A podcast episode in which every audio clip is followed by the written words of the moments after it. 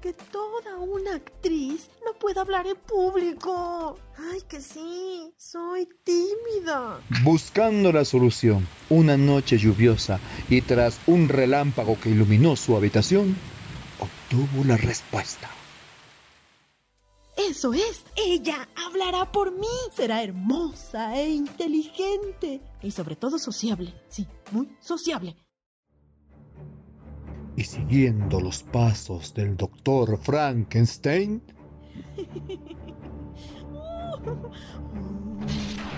Eso es, eso es, estoy cerca, cerca. Creo a... ¡Heck! ¡Guácala! ¡Está viva!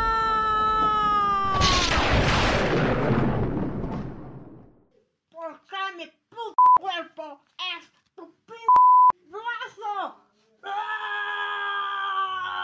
y el experimento salió terriblemente mal. ¡No! Entrelazadas.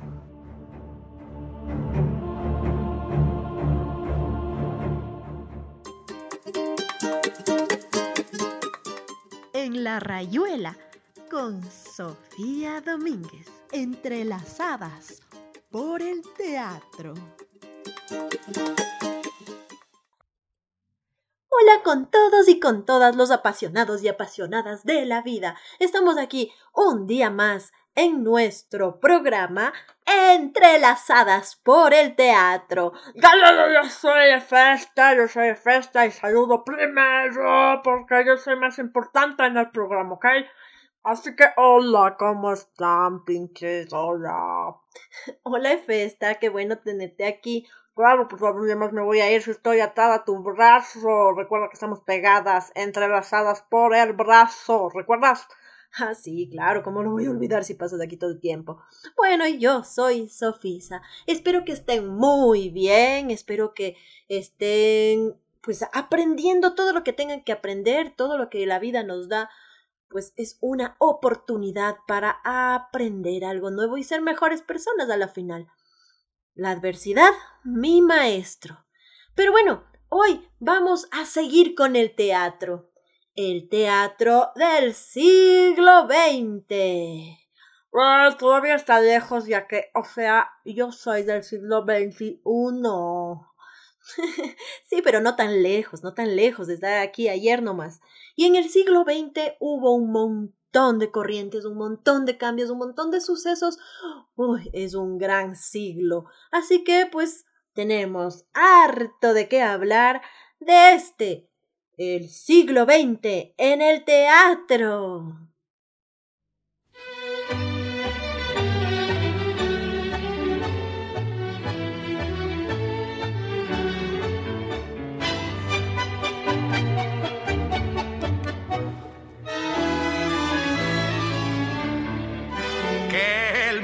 Fue y será una porquería, ya lo sé, en el 506 y en el 2000 también, que siempre ha habido chorros, maquiavelos y estafaos, contentos y amargados, valores y doble, pero que el siglo XX es un despliegue de maldad insolente. Ya no hay quien lo niegue, vivimos revolcados en un merengue y en un mismo lodo todos manoseamos. Hoy resulta que es lo mismo ser derecho que traído. Ignorante, sabio, chorro, generoso, estafador, todo es igual, nada es mejor.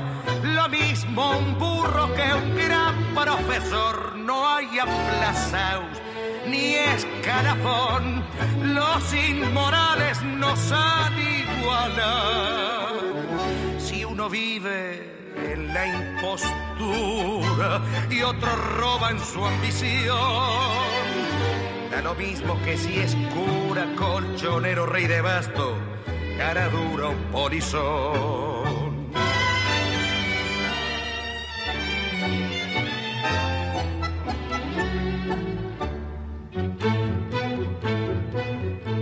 Qué falta de respeto, qué atropello a la razón. Cualquiera es un señor, cualquiera es un ladrón. Mezclado con Stavinsky va Don Bosco y la Niñón, Don Chicho y Napoleón, Carnera y San Martín. Igual que en la vidriera irrespetuosa de los campanaches, se ha mezclado la vida y herida por un sable sin remache. Ves llorar la Biblia contra un calefón. Siglo XX, campanache problemático y feo. El siglo XX viene marcado por dos fechas fundamentales. En su primera mitad, estas fechas son correspondientes al inicio y al fin de dos grandes guerras mundiales que se producen en medio siglo. No, guerras y mundiales. O sea que todo el mundo estuvo ahí muriéndose. Bueno, pues no todo el mundo, pero casi todo el mundo, sí. La Primera Guerra Mundial comienza en 1914 y termina en 1918 con un acontecimiento histórico capital en 1917, la Revolución Rusa. En cambio, la Segunda Guerra Mundial comienza en 1939 y justo al final de la Guerra Civil Española y termina en 1945. Son las dos guerras más destructivas y dañinas que ha sufrido la humanidad. Su influencia en el arte, pues obviamente, es muy grande y estas influencias están, pues claro, primero en la preguerra, en la entre las guerras y la posguerra. Es totalmente indiscutible la influencia que estos acontecimientos tienen en el arte. Y pues naturalmente en el teatro, que es un reflejo de la sociedad en que se desarrolla. Pues ya vimos que en el siglo XIX el arte escénico también pues tiene unos avances muy grandes en varios efectos.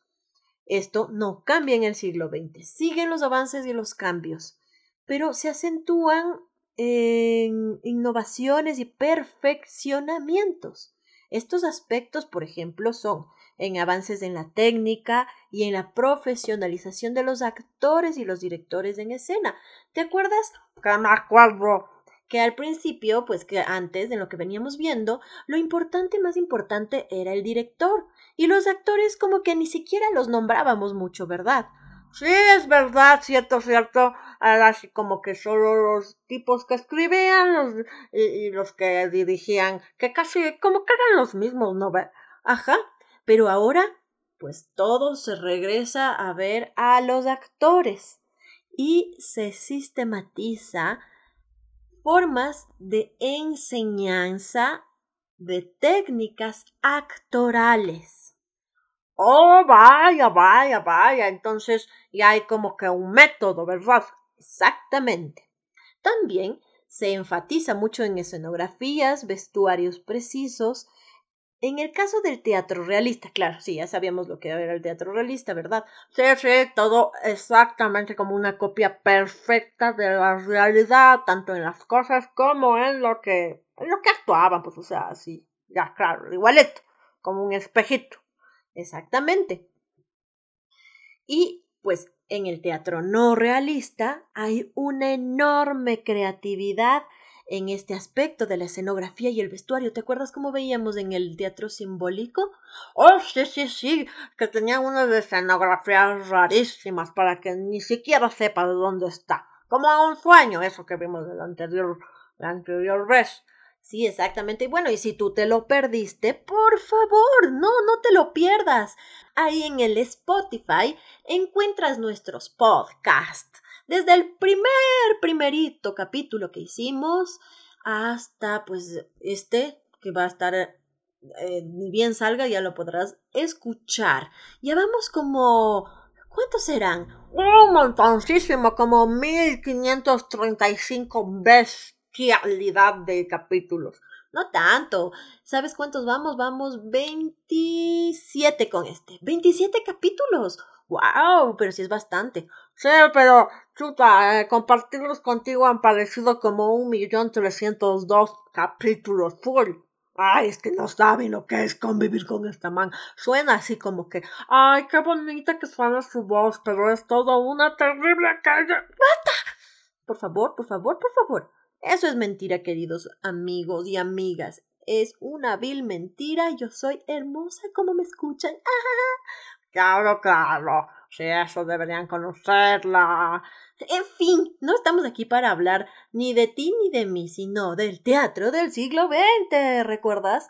Ah, está bien que decías, ah, bueno, de la escenografía y de los realistas y realistas, ¿sí? ¿Qué más? Pues bueno, como avanzaba la tecnología, eh, también avanzaba eh, la tecnología en el teatro, con maquinarias, arquitectura teatral y de iluminación. Oh, vaya, vaya, vaya, vaya, ya no lo hacían todo hacia mano, ¿no? Y había como más, como cosas mucho más ah, tecnológicas. Sí, señora. También, pues, había una se retomó la conciencia del teatro como un vehículo de transmisión de ideas y pues para generar debate y para abrir los ojos a la sociedad. Ay, ¿sí te acuerdas que esos simbolistas simplemente estaban ahí dejándose ser como drogadictos? No, no como drogadictos, pero pues no querían generar nada más que, que enseñar lo que sentían y ya. Pues aquí otra vez, claro, con las, con las guerras y con todo lo que estaba pasando en la sociedad, obviamente necesitaba ver un teatro que despierte y que pues que muevas las conciencias, ¿verdad? Sí, sí, sí, sí, ese me gusta, te había dicho. Pues sí, sí me habías dicho. Luego también hay un gran desarrollo de la teoría teatral, lo que te estaba diciendo, ¿te acuerdas? Sí, sí, sí, sí, ahora que ya hay cosas como para decir, bueno, así se estudia, así, porque el teatro se estudia, la actuación se estudia, no es como cualquier cosita, es que aparecí en un comercial y tomé un cursito de un mes online encima y ya es que soy actor, pues no Entérese que para ser actor o actriz hay que estudiar y hay métodos en un libro, carajo. Sí, hay un gran desarrollo de la teoría teatral que se estudia bajo los principios de la semiótica. Y cuidadito, no es cualquier cosa, si es como bien la ciencia, bien las... las ¿Qué dijiste? La semiótica es el estudio de los símbolos, Ah, ah, mira, mira, ya, ya no sabía ni qué significaba, pero bueno, sigue, sigue. Bueno, la concepción del teatro como un espectáculo total que requiere la implicación de las diferentes artes visuales, especiales y auditivas, así como las disciplinas físicas, psicológicas y de preparación del actor. Exacto, es lo que decía, pues hay que estudiar, hay que estudiar, hay que prepararse, no solamente en la actuación, sino también en, en, pues, en el canto, en el físico, en lo intelectual. Si ser actor es dificilísimo que se hacen aquí, que están hechos los actores ya solo porque son en la televisión, en el internet, en el... Ah. Sí, entonces también, pues, eh, al desarrollar el teatro como una totalidad, se opone una corriente que busca en el teatro su raíz esencial, la esencia de lo teatral, en lo que se prescinde de cualquier elemento no teatral. Ah, entonces, pues ya no es tan naturalista, ¿no? Porque, pues si algo está decorado de, de ahí, de que para que sea bonito y no sirve de nada, pues hay que quitarlo. Exactamente, sí, hay que buscar, o sea, se busca un lenguaje teatral que no es el lenguaje cotidiano, es un lenguaje tanto, obviamente, en la, en la escenografía, en el vestuario, en la forma de, de, de actuar, en todo, en el texto, es un lenguaje meramente del teatro, no es pues algo que está todos los días rodeándonos, no, no, así como el cine también tiene su lenguaje, aunque parecería que es todo tal cual de la realidad. Si ustedes se ponen a analizar los textos nomás, no es como se habla normalmente. En los textos del cine, del teatro, se escoge muy bien las palabras. No se pone ahí palabras por, por llenar la página. Ah, ah. Entonces aquí comienza todo esto a buscar este lenguaje teatral en todo sentido. Y pues visto lo anterior, se evidencia que el siglo XX representa una consolidación y avance de las técnicas e ideas surgidas, pero en el siglo anterior, en el XIX, pero también la aparición de importantes vanguardias en la misma línea que en otras artes, pues eh, todo, todo, obviamente no solo el teatro eh, se vio influenciado por todos estos acontecimientos terribles de la humanidad, sino también pues de, la pintura, la música, la arquitectura, todo. Entonces apareció el surrealismo, el dada, el expresionismo, etcétera, etcétera, etcétera. Y un cambio de técnicas muy importantes. Muy bien, bien, bien, bien. Oye, ¿y qué, qué, qué dramaturgo vamos a ver hoy o qué? De estos que escriben, a ver, que son los que siempre vemos, ¿no? Eh, no, hoy no vamos a ver ningún dramaturgo. Ah, ¿cómo que no? Pues entonces, ¿qué voy a hacer biografía de quién? Pues no, si yo soy la encargada de hacer la biografía. No, sí vas a hacer la biografía, pero hoy no es de un dramaturgo, sino de un teórico del teatro, del teórico más importante del teatro actual, de Konstantin Stanislavski. Oh, de... ¿Qué, qué están... ¿Qué dijiste? Konstantin Stanislavski, él es ruso. Ah, no, no te, no te, no te adelantes, que yo doy la biografía, yo diré de dónde es, pero bueno, ese nombre es rarísimo, o sea, de ser ruso, ¿no? Porque todo lo rarísimo o es chino o es ruso, así, no hay de otro.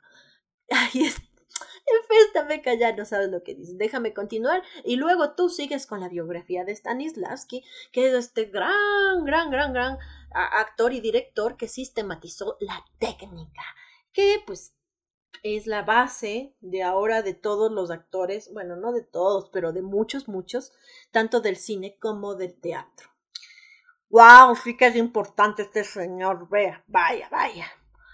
Bueno, entonces, pues, las características principales del siglo XX, sin embargo, será la gran variedad de estilos, tendencias, ideologías, corrientes teatrales, al mismo tiempo que aparecen vanguardias en su primera mitad y grandes figuras renovadoras tanto en la temática y dramaturgia como en aspectos técnicos y escénicos. No se puede olvidar que acá pues no se puede olvidar que Festa es lo máximo, eso no se puede olvidar.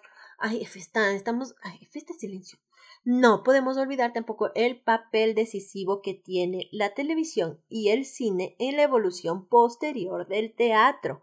Ay, claro, ya vino ese cine, esa televisión, a quitarnos el puesto del teatro, porque el teatro tiene, le quitan el puesto, y entonces, claro, la gente ya sentadita en su, en su camita, vaya, ya no quiere ir al teatro. Por más sentadita en su camita que esté, el teatro es tan especial que nadie lo puede sustituir. ¿No ves lo que ha pasado en esta, en esta cuarentena? Sea, pues, se tiene que salir por algún lado y no se puede dejar de hacer teatro. Como sea, se hace teatro, pero esta vez se ha hecho un teatro online, o sea, pues a través de una pantalla. ¡Qué horrible! ¡Qué horrible! Ah, sí, sí, sí, he visto algunas. O sea, no tan horrible, pero sí. Ah, pues, ¿Cómo te digo? Exactamente. El el teatro, la vida del teatro, no se puede replicar a través de una pantalla. No puedes tener esa experiencia del, de estar ahí de sentir la energía, de ver cómo le cae el sudor, de saber que no puede nadie decir corte, salió mal, siguiente, repitamos, ¿entiendes? La vida misma está ahí y el, el actor o la actriz, si pasa algo, tiene que solucionarlo ahí. Es como la vida. Tú no puedes decir, chuta, este día no me gustó corte, vamos de nuevo. ¿Verdad que no se puede? No, pues no se puede. Y el teatro es así mismito, mira que no. El teatro sí que es maravilloso. Y yo que al principio no me gustaba, ¿te acuerdas que no me gustaba? Sí, me acuerdo, ¿cómo no me voy a acordar? Sí, no me gustaba mucho, pero ahora entiendo que es una cosa maravillosa. Es la vida, es la vida, no hay, no hay de otra más, así. Es, es, casi como lanzarse de un rappelling, de una, de una cascada, pero con un contenido de verdad.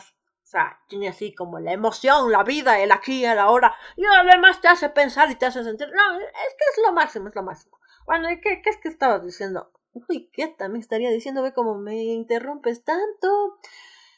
Eh, bueno, ya no me acuerdo qué estaba diciendo, pero en fin, te voy a contar que más o menos las principales corrientes dramáticas del siglo XX son el teatro modernista, el teatro del absurdo, el teatro experimental e intelectual, el teatro realista anglosajón, el teatro político de Brecht, el antiteatro de Pirandello, el teatro existencialista de Sartre, el teatro ritualista de Jean Genet, entre otros que vamos a estar hablando de aquí en adelante, del siglo XX. Y bueno, pues ah, vamos a una musiquita, no, ya como 15 minutos hablando vos. ¡Qué bestia! Sí, también vamos a una musiquita.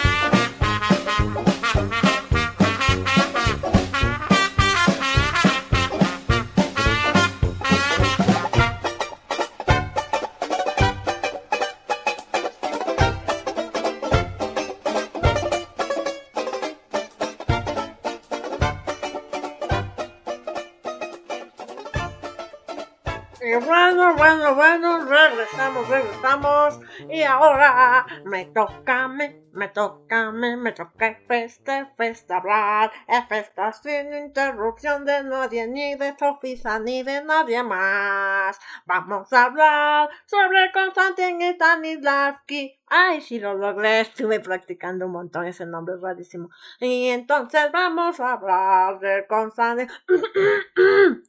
Ah, solo estaba cantando un poquito, qué aguada eres. Bueno, entonces comenzamos con la biografía de Constantins. Ay, no, no. Constantin. Constantins. Ay, chico madre. Stanislavski, ya se acabó Stanislavski. Pues si tuviéramos que hablar del teatro de arte de Moscú, debemos mencionar a este tipo que ya mencioné y no vuelvo a mencionar porque es dificilísimo su nombre quien además de ser actor fue un director ruso que impuso nuevas formas de interpretación del arte en el teatro, ¿no? Buscaba que las actuaciones fueran más fluidas y no artificiales, sino que el intérprete, intérprete, intérprete, ¡ah! estoy con la luenga trabada. Sí, pues yo siempre tengo la luenga trabada, pero bueno, en fin. Entonces, ¿qué decía? Ah, que pues el intérprete, ah, me salió, eh, pudiera expresar de una manera real lo que estaba actuando, ¿no es cierto? Era de una forma que los actores recreaban mediante sentimientos y expresiones la experiencia de crear un vínculo con el público. Ah, el método de actuación se convirtió pues así en una técnica revolucionaria en el mundo de esta función, o sea, del teatro pero no solo en el teatro, sino además trascendió hasta el cine, pues es que es que no saben que el teatro es el papá del cine. O sea, es que la gente dice, ah, no, es que yo soy actor de cine, no de teatro. Pues que es que hablan pendejadas, hablan pendejadas. Sí. La actuación es la actuación, pues, o sea, en el teatro, en el cine. Además, el teatro apareció primero, así que el teatro es del papá, la mamá del cine. Se acabó. La biografía, festa la biografía. La biografía, la biografía, la biografía, es esta la biografía, vamos con la biografía. Ajá, a ver, entonces, Konstantin Sergevich Espérate, ese de segundo nombre está más raro aún todavía, pero se llama Konstantin, ¿no es cierto? Y su segundo nombre se llama Sergeyevich. Ah, Sergeyevich. Hijo de madre. Alekev. Madre. Bueno, este man que es Stanislavski, ¿no es cierto? Ya. Nació el 5 de enero de 1863 en Rusia. Sí, Rusia y falleció el 7 de agosto de 1938. Era hijo de un rico, de un rico, de un señor rico, ha de haber sido bien guapo, ¿no? No, no, no, era, era rico porque era fabricante, o sea que tenía mucho dinero, no es que era sabroso, no, no. Eh, estaba rodeado de una familia apasionada por el teatro. Ay, qué suerte, antes, viste, la gente era rica y tenía y hacía el teatro. Ahora la mayoría somos pobres y hacemos teatro, pero bueno, no importa, la cosa es hacer teatro. Ah, ya, ya, bueno, entonces como tenía unos familiares apasionados del teatro, entonces obviamente el muchachito Constantin también se apasionó pues, del teatro y a los 14 años desarrolló sus habilidades teatrales mientras trabajaba en el negocio familiar. En 1885 optó por el nombre artístico Stanislavski. Ah, mira, mira, mira, espérate, con razón que no podía leer el anterior nombre. O sea, su nombre no se llama Stanislavski, sino que ha sido artístico. El nombre, el nombre normal, es que era este que no pude leer. Espérate, voy a intentarlo de nuevo. Konstantin Sergeyevich Alexeyev. Eh, así se llama en realidad pero su nombre artístico se puso Stanislavski, más difícil todavía. Bueno, el cual pertenecía a un compañero actor al que había conocido. Ah, o sea, ya, alguno que le, que le, que le, ya tú sabes, no, entonces, este, concéntrate, por favor. Ok. Se casó con María. Ay, Jesús, ¿por qué tienes tu nombre? Dios mío, espera, voy a intentar. O sea, la madre se llama María y su, su apellido es hijo de madre. Ah, espérate. Perevoschikova, L. Chuta, pero llamándose María era que se llame María Pérez nomás. Pero no, Perevoschikova, L. Chuta. Efesta, concéntrate. Ok, se casó con María Pérez, quien formaría parte de su estudio de actuación. En junio de 1897, junto al director Ah, por Dios. Vladimir Vladimir Nemorivich Danchenko, Danchenko, eso se pudo decir, abrieron Moscú Art Theatre. Dicha compañía revolucionó la producción teatral. Sus inicios con La Gaviota fue un logro histórico. Ah, eso era de Chekhov, ¿no ve? Si te acuerdas que estuvimos viendo que cuál mismo hacíamos de La Gaviota o no sé qué, hicimos otra obra, ¿no ve? Sí, sí, ya, pero a ver, sigue, sigue, sigue leyendo, por Dios. A ver, sus inicios con la gaviota fue un logro histórico, lo que le dio una nueva oportunidad a la carrera de Anton Chekhov. Ah, mira, si no hubiera sido por Stanislavski, Anton Chekhov hubiera sido cualquier cosa y no lo conocíamos, ¿viste? Qué bien este Stanislavski. Esta, em, entonces, bueno, esta producción tuvo tanto éxito que se utilizó la gaviota como emblema del teatro. Ah, mira tú. En las décadas posteriores se realizaron giras internacionales donde el teatro alcanzó su mayor auge y reconocimiento. Contando, em, bueno, fueron reconocidos, ¿no? Contando en este momento con el apoyo estatal de la Unión Soviética. ¡Wow! ¡Qué cosas que así fuera ahora! Stanislavski siempre se dedicó a estudiar estilos de actuación. En 1912 creó el First Studio, donde entrenaba a jóvenes actores. Y luego pues hizo un método que se llamó método Stanislavski, por si acaso, para que sepan que es el mismo, ¿no? Así estudio también voy a hacer un método que se llama método de festa. Ah. Entonces este método, bueno, trabajó así como proporcionando una, guía a los, a los estudiantes, ejercicios para explorar las motivaciones, los actores pudieran lograr actuaciones más profundas, significativas, Ay, ya sé, cositas así. Entonces, bueno, ahí hay su método. Oye, ya me aburrí de decir esto, porque además está con unos nombres rarísimos y no puedo decir. Bueno, Efesta, entonces, pues yo voy a hablar sobre el método Stanislavski y tú descansa un poco, ¿ok? Anda, corre. Hasta bien, si eso me gusta, voy a descansar. Bueno, ya vengo. Ah, a descansar, me voy a descansar, a descansar, me voy a descansar. Bueno, y nosotros pues ya regresamos.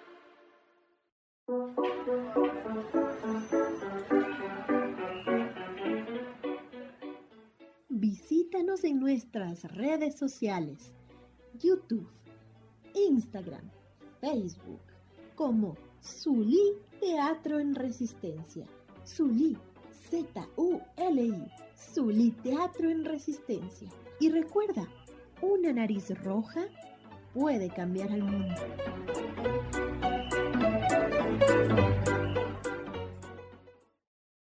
Música, danza, teatro artes plásticas. El arte es una de las expresiones más especiales del ser humano. Aprender artes es darte la oportunidad de descubrir esa capacidad única que tienes tú para crear. Artenova es la escuela de formación donde aprenderás a redescubrir tus capacidades a través de las artes. Ven y estudia con nosotros. Más información al 099 25 87 62 o visítenos en nuestras redes sociales como Artenova Escuela. Bueno, ya estamos de regreso otra vez aquí en Entrelazadas por el Teatro a seguir hablando del teatro del siglo XX. Sobre todo hablar de la técnica, no de la técnica, del método de Stanislavski. Este método es el que ah, pues a mí me enseñaron en la universidad para estudiar la actuación, ¿verdad? Es el primer, es como la base, es como a los bailarines que la base es el ballet, para de ahí estudiar, eh, yo que sé, mambo, salsa, danza irlandesa, yo que sé, cualquier cosa. Es como el método base de formación de un actor. Entonces, este método te da un montón de posibilidades y herramientas que las puedes tomar en diferentes técnicas, sean o no de Stanislavski. Pero bueno, ahora que estamos hablando de Stanislavski, les voy a contar un poco más de qué trata este método tan, tan, tan conocido y tan utilizado en todo el mundo de la actuación, no solo de teatro, sino también de cine. Pues este método lo que busca, bueno, antes de, de hablar sobre el método, les cuento que Stanislavski nunca es que escribió así, este es el método final y definitivo, no. Él hasta el día de su muerte hizo reformas en todo lo que escribió.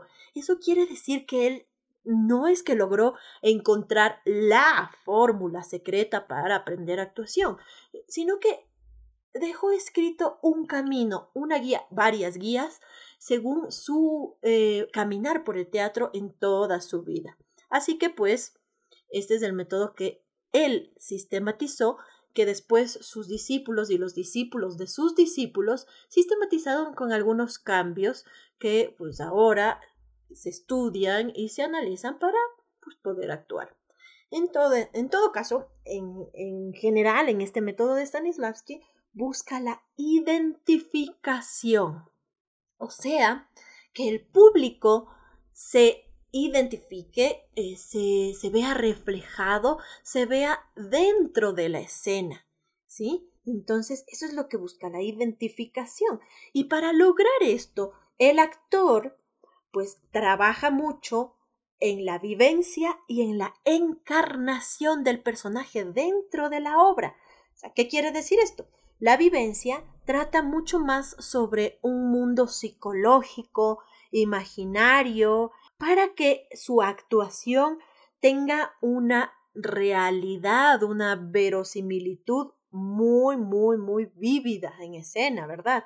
Y que pues sea real en escena. Eh, claro que esto es básicamente una metáfora porque por más real, por más vivido que el personaje esté, que el actor esté interpretando a su personaje, pues es una interpretación, ¿verdad? Pero eso es lo que se busca, una realidad, una organicidad en el escenario. eh, basado en la vivencia, que es eso que les digo es el mundo psicológico e imaginario del personaje, y la encarnación, eso suena hasta como medio místico, ¿verdad? Como una como que le posee el espíritu del personaje. Es algo así. Es como olvidar un poco al, per, al actor, dejarle a un lado al actor y dejar que el personaje eh, entre y yo ser como un, un mecanismo para que el personaje hable.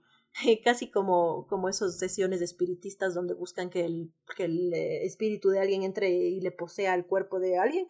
Pues es más o menos, más o menos así.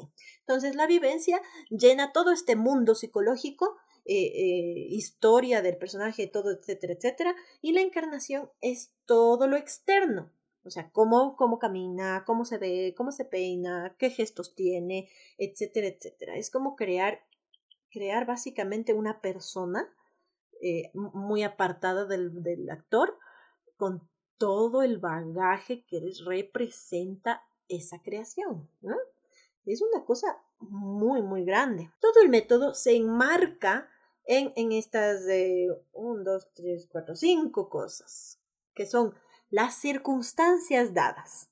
Estas circunstancias dadas son pues todo el pasado, la biografía, pues qué está pasando aquí y ahora en la escena, de dónde viene, cómo viene, qué quiere, eh, pues todas estas circunstancias que rodean al personaje, pues son parte de la técnica, ¿verdad? Las circunstancias dadas. Otra parte de la técnica muy importante es el sí mágico. El sí mágico es un ejercicio imaginario en el que el actor se pone en los zapatos del personaje. Entonces, es eh, por ejemplo, si la actriz está haciendo de Antígona, imagina qué hiciera ella en la situación de Antígona. ¿Qué sintiera ella al tener a su hermano que no puede enterrar a Polinices que está botado por ahí y ella sufre por él? Entonces, ¿qué haría el actor si estuviera en esas circunstancias?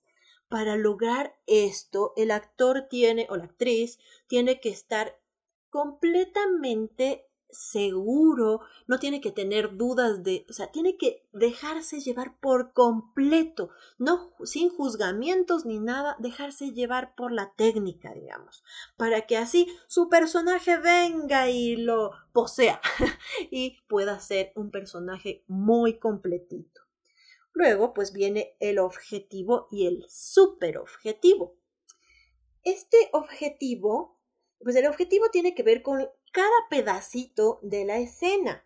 Y el superobjetivo es el, el objetivo, el, logro último. Por ejemplo, no, en la misma, en el mismo ejemplo de Antígona, em, y en la escena de cuando estaba peleando ahí, peleándose con Creonte, el, oso, el super objetivo de Creonte es que Antígona no vaya a enterrar a Polinices. Entonces, ese es el super objetivo de la obra de Creonte. En cambio, el superobjetivo de la obra de Antígona es enterrar a su hermano. Pero el objetivo, los objetivos son las estrategias que en cada pedacito de cada escena eh, van utilizando. Por ejemplo, Creonte, en una sola escena, eh, tiene muchos pedacitos que se llaman unidades en los que utilizará eh, pues diferentes estrategias, por ejemplo, le va a prohibir, luego le va a amenazar, le va a coquetear, le va a tratar de comprar. Entonces, todas esas estrategias son los objetivos y el superobjetivo es lo que quiere a la final en toda la obra. Entonces, como están viendo, Stanislavski desmenuza mucho, mucho, mucho el, el, texto, lo que el autor, el dramaturgo, quiso decir. Analiza mucho el texto, sobre todo en su primer periodo, analiza mucho el texto y, y, lo desmenuza, como les digo, ¿no es cierto? Entonces, luego viene y saca unidades del texto. ¿Qué es esto? Son fragmentos menores que condensan un objetivo. Lo que les decía en el ejemplo de Antígona, ¿verdad? Cada pedacito de la obra donde tiene una estrategia distinta. Creonte es una unidad. Puede haber muchas unidades en una escena, imagínense. Entonces es así como mirar con microscopio la escena, el texto, para poder exprimirle al máximo, al máximo, al máximo todo lo que quiere decir el autor. Y por último, eh, tiene em, la técnica, habla de esta, de una línea de acción, que es una cadena, una cadena, ¿no? De, de movimientos, no solamente movimientos físicos, sino movimientos de la imaginación, ¿verdad? De, de movimientos de, de, recorrido escénico, tanto en las emociones como en las acciones, en las imágenes, ¿sí? Entonces, tiene, o sea, puedes hacer una super tesis solamente de una escena. Entonces, es un análisis súper complejo de todo. Y, y pues, el, el, y bueno, Stanislavski, el, su técnica, se divide en dos grandes periodos. Él no lo dividió, pero el estudio de su técnica lo divide así. El primer periodo lo llamaremos el sistema, lo llaman el método, pero lo llamaremos el sistema para no confundirnos con el segundo periodo que se llama el método de acciones físicas. Entonces, en este primer periodo de el sistema, eh, se produce en una gira en Estados Unidos. Eh, va como más o menos, o sea, no son fechas exactas porque todo esto es una cosa media ambigua, no es que de un día para otro se dijo, bueno, cambiamos no. Entonces es más o menos de 1898 a 1925. Y pues claro, como les digo, esto se creó en el occidente con la visión de occidente de Estados Unidos.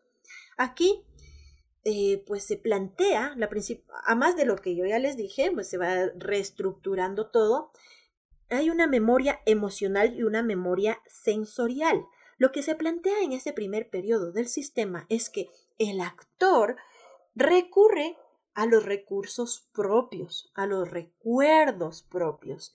Si es que es necesario eh, pensar en la muerte de mi abuelita para yo sentirme eh, real sintiendo la muerte de Polinices mientras estoy haciendo Antígona, pues en mi cabeza revivo y mato a mi abuelita cuantas veces sea necesario. Y entonces la memoria sensorial es lo mismo, lo mismo, pero con los sentidos.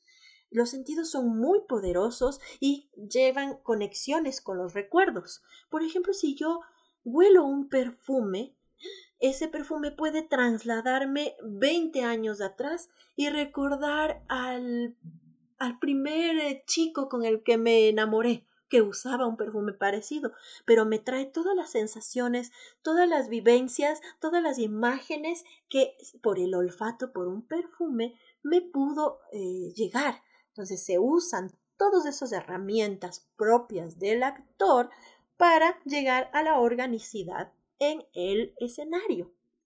En el segundo gran periodo de Stanislavski, el método de las acciones físicas que transcurrió más o menos de 1925 a 1938, que ya murió Stanislavski, en una gira por la Rusia comunista. Entonces, este, esta visión diferente de sistemas socioeconómicos le dieron muchas vueltas a su método de enseñanza y de sistematización de la actuación también. En este segundo periodo, Stanislavski es, es muy influenciado de, por la Revolución Rusa en 1917, por Marx, por Engels y por Lenin, por Lenin de verdad. Pues, por ejemplo, Marx decía, no es la conciencia lo que determina al ser social, sino el ser social el que determina la conciencia.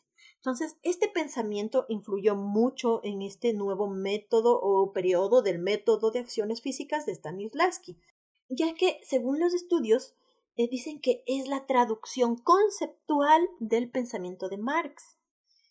Aquí cambia. ¿Se acuerdan que habíamos dicho que al principio desmenuzaba un montón el texto, eh, repartiéndolo en unidades, en fragmentos, buscando el objetivo, el superobjetivo, y todo súper desmenuzado desde la cabeza, digamos, desde la mesa. Entonces aquí ya no le hace tanta importancia a esto, entonces hay un análisis activo. Se llama análisis activo, es una reestructuración de esto de anterior.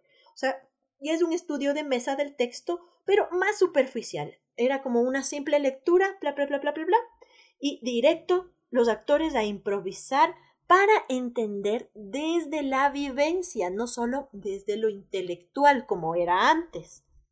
Entonces había un gran periodo para, para creación de obras, un periodo muy largo, en el que había primero esta lectura, este análisis activo, donde había improvisaciones con sus propias palabras, eh, simplemente para entender la escena.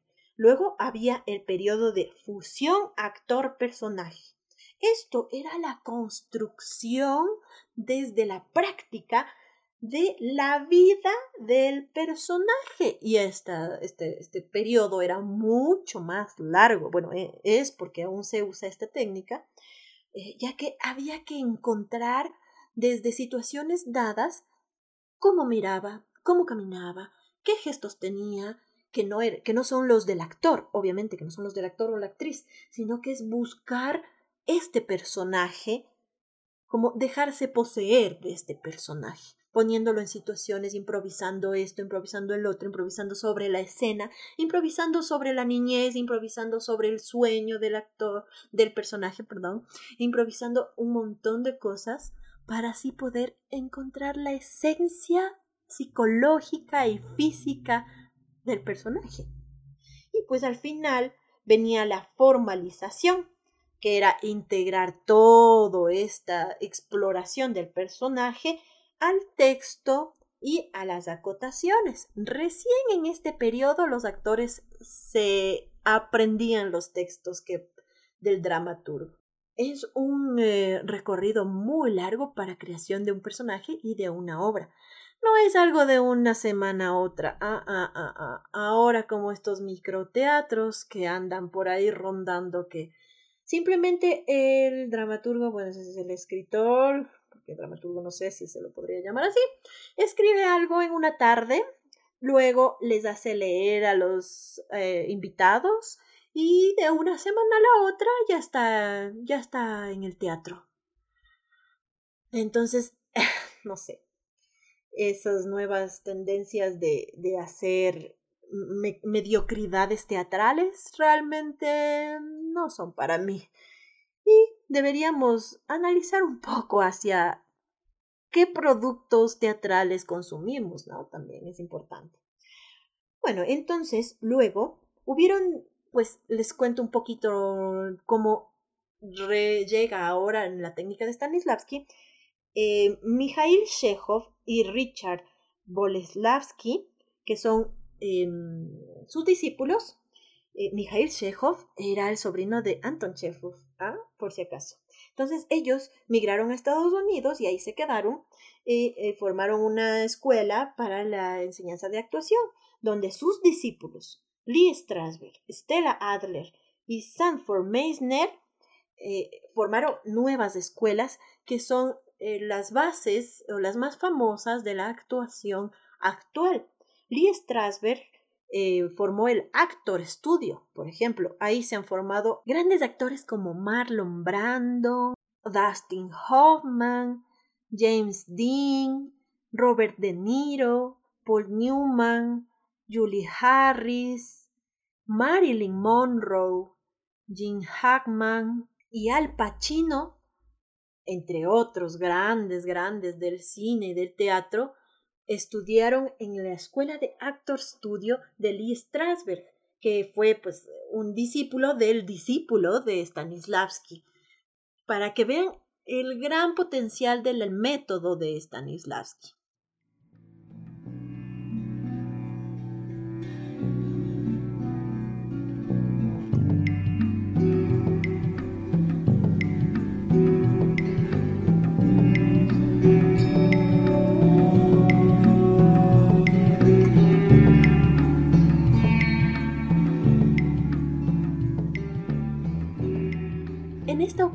Les vamos a compartir un hermoso cuento para analizar un poco la vida. ¿Mala suerte? ¿Buena suerte? ¿Quién sabe? Érase una vez un anciano que tenía un caballo para que lo ayude a labrar la tierra y poder cultivar su campo. Un día, el caballo escapó a las montañas. Cuando los vecinos del anciano se acercaban para darle las condolencias y lamentar su desgracia, el anciano les decía Mala suerte, buena suerte, quién sabe. Una semana después, el caballo volvió con una manada de caballos salvajes, tantos que aquella miserable finca pasó a ser una de las que más animales poseía. Entonces los vecinos felicitaron al anciano por su buena fortuna. Este respondió de idéntica forma. Mala suerte, buena suerte, quién sabe. Cuando el hijo del anciano intentó domar uno de aquellos caballos salvajes, cayó y se rompió la pierna. Todo el mundo consideró eso como una desgracia. No así el anciano, que se limitó a decir una vez más Mala suerte, buena suerte, quién sabe. Una semana más tarde, el ejército entró al poblado y fueron reclutados todos los jóvenes que se encontraban en buenas condiciones. Cuando vieron al hijo del anciano con la pierna rota, lo dejaron tranquilo. ¿Había sido buena suerte? ¿Mala suerte? ¿Quién sabe?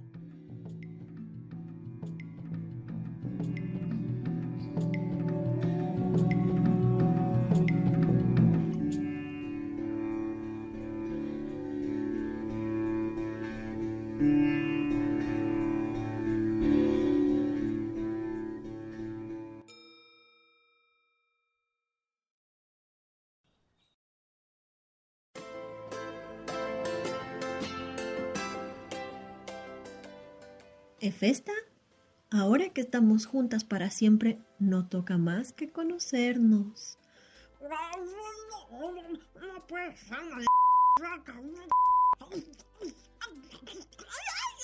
¡Deja de morderme! No puedes separarte de mí ni yo de ti, entiéndelo. Ay, está bien, está bien, pero no confío en ti. Necesito testigos, no sé testigos o nada. Está bien. Ellos, ustedes serán nuestros testigos. Así que no pueden faltar a la siguiente cita para aprender más de este maravilloso mundo. Creo que necesito testigos también. Realmente no pueden faltar al siguiente programa.